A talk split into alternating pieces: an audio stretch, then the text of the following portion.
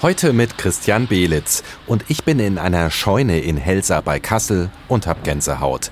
Vor mir steht ein Audi 100 Coupé aus den 70ern, silbern, wunderschön, aber völlig verdreckt und eingekeilt zwischen Gerümpel. Und neben mir steht Vincent Krampol, Oldtimer-Restaurator aus Eppertshausen. Er schwört sein Team gerade auf die Bergung des Schatzes ein. Da ist das Prachtstück.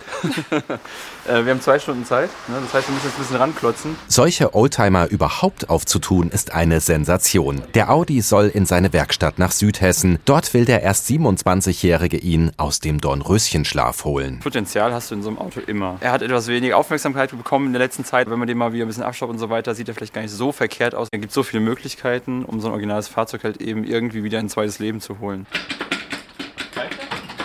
Vincent schiebt ein Mercedes-Wrack beiseite, das vor dem Audi steht. Das geht nur mit Go-Checks, Metallwägelchen, die unter die Räder geklemmt werden. Du musst einfach kreativ werden. Du nimmst alles mit an Werkzeug, die Hälfte fehlt trotzdem noch. Und dann guckst du einfach, dass du mit dem, was du irgendwie vor Ort findest, dir was bastelst, dass du halt dein Ziel erreichst. Aber ey, wir haben ein kleines Problem. Ich glaube, die Handbremse ist gezogen. Das ist jetzt nicht so gut.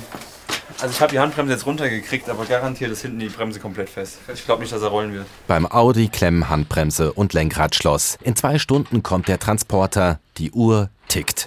Und mit deinem Zeitplan bist du jetzt wie zufrieden? Mit meinem Zeitplan? Ich will gar nicht aufs Handy gucken. Jetzt steht der Audi auf den Rangierhilfen. Geschafft. Zum ersten Mal kann man das Auto richtig sehen. Der Millionen-Dollar-Fund ist ausgeblieben. Das einzig Positive ist zumindest, dass er nicht ganz so gerostet ist, wie man es vielleicht jetzt im schlimmsten Fall erwartet hätte. Spinnweben im Innenraum, Außenstroh und Dreck. 40 Jahre stand er hier.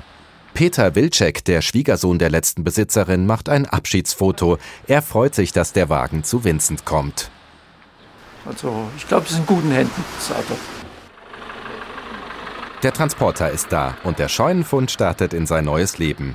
Im Top-Zustand kann so ein Auto 50.000 Euro bringen. Was Vincent bezahlt hat, will er nicht verraten. Christian Belitz aus Helsa.